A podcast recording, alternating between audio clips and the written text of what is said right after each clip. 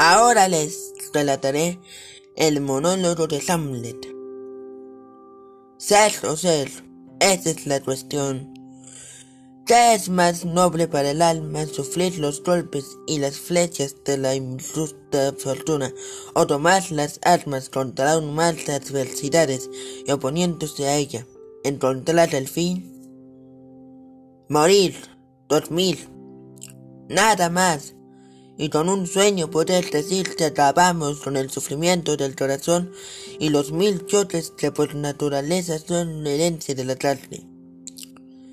Es un final piadosamente deseable. Morir, dormir, dormir, quizás soñar.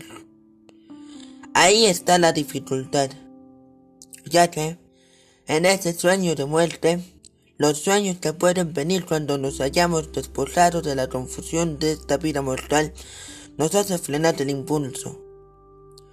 Ahí está el respeto que hace de tan larga vida una calamidad. Pues ¿quién soportaría los latigazos y los insultos del tiempo?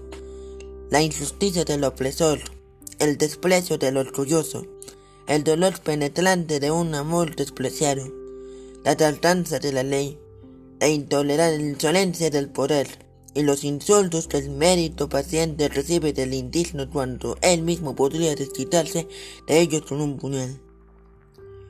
Quejarse y llorar bajo una vida cansada por el temor a alto después de la muerte. El país sin destruir de cuya frontera ningún viajero vuelve, adulta la voluntad y nos hace soportar los males que sentimos en vez de volar a otros que desconocemos. La conciencia nos hace cobardes a todos. Y así el nativo dolor de la resolución enferma por el hechizo pálido del pensamiento y, y empresas de gran importancia y peso con lo que a esto se refiere. Sus corrientes se desbordan y pierden el nombre de acción. Bueno amigos, eso ha sido todo por hoy. Nos vemos en nuestro siguiente episodio de podcast.